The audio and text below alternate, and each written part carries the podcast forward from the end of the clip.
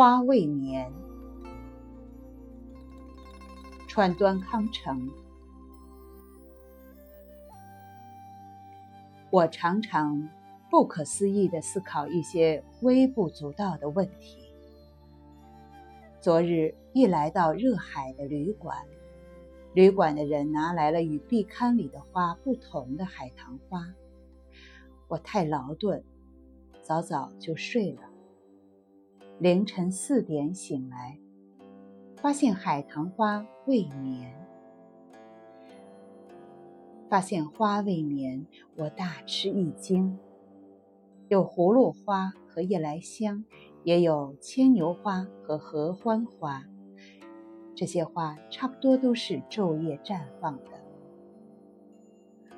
花在夜间是不眠的，这是众所周知的事。可我仿佛才明白过来。凌晨四点凝视海棠花。更觉得它美极了，它盛放，还有一种哀伤的美。花未眠，这众所周知的事，忽然成了新发现花的机缘。自然的美是无限的，人感受到的美却是有限的。正因为人感受美的能力是有限的，所以说，人感受到的美是有限的，自然的美是无限的。至少，人的一生中感受到的美是有限的，是很有限的。这是我的实际感受，也是我的感叹。人感受美的能力。既不是与时代同步前进，也不是伴随年龄而增长。凌晨四点的海棠花，应该说也是难能可贵的。如果说一朵花很美，那么我有时就会不由自主的自语道：“要活下去。”画家雷诺阿说：“只要有点进步，那就是进一步接近死亡。这是多么凄惨啊！”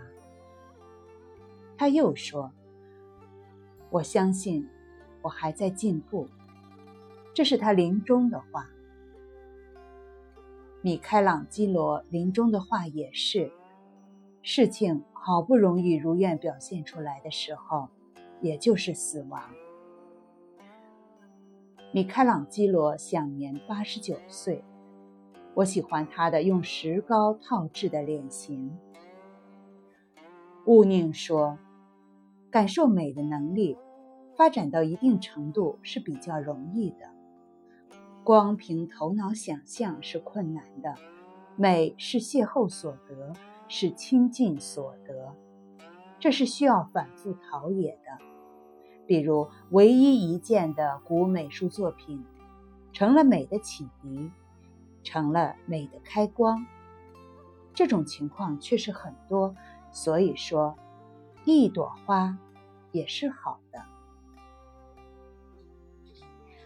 凝视着壁龛里摆着的一朵插花，我心里想到，与这同样的花自然开放的时候。我会这样仔细凝视它吗？只搞了一朵花插入花瓶，摆在壁龛里，我才凝神注视它。不仅限于花，就说文学吧。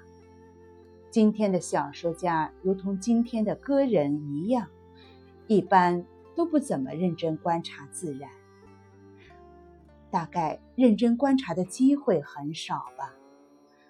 壁龛里插上一朵花，要再挂上一幅花的画。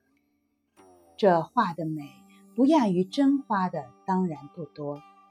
在这种情况下，要是画作拙劣，那么真花就更加显得美。就算画中花很美，可真花的美仍然是很显眼的。然而，我们仔细观赏画中花，却不怎么留心欣赏真的花。李迪、钱顺举也好，宗达、光临、豫州以及古镜也好，许多时候，我们是从他们描绘的花画中领略到真正的花的美，不仅限于花。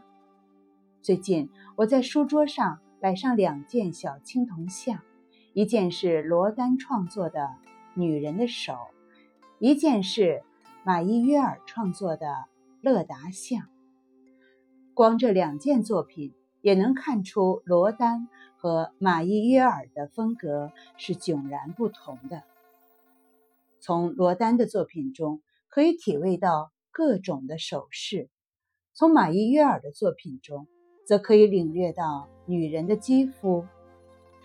他们观察之仔细，不禁让人惊讶。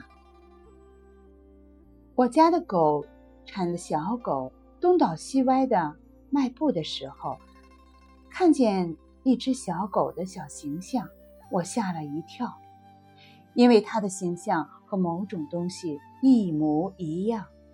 我发现，原来它和宗达所画的小狗很相似。那是宗达水墨画中的一只在青草上的小狗的形象。我家喂养的是杂种狗，算不上什么好狗，但我深深理解宗达高尚的写实精神。去年岁末，我在京都观察晚霞，就觉得它同长次郎使用的红色一模一样。我以前曾看见过长次郎制造的称之为西木的明茶碗。这只茶碗的黄色带红釉子，的确是日本黄昏的天色。它渗透到我的心中。我是在京都仰望真正的天空，才想起茶碗来的。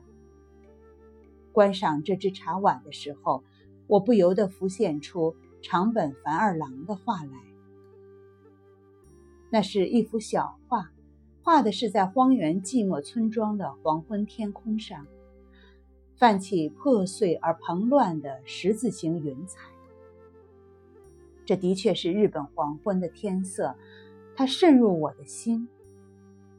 长本繁二郎画的霞彩，同长次郎制造的茶碗的颜色，都是日本色彩。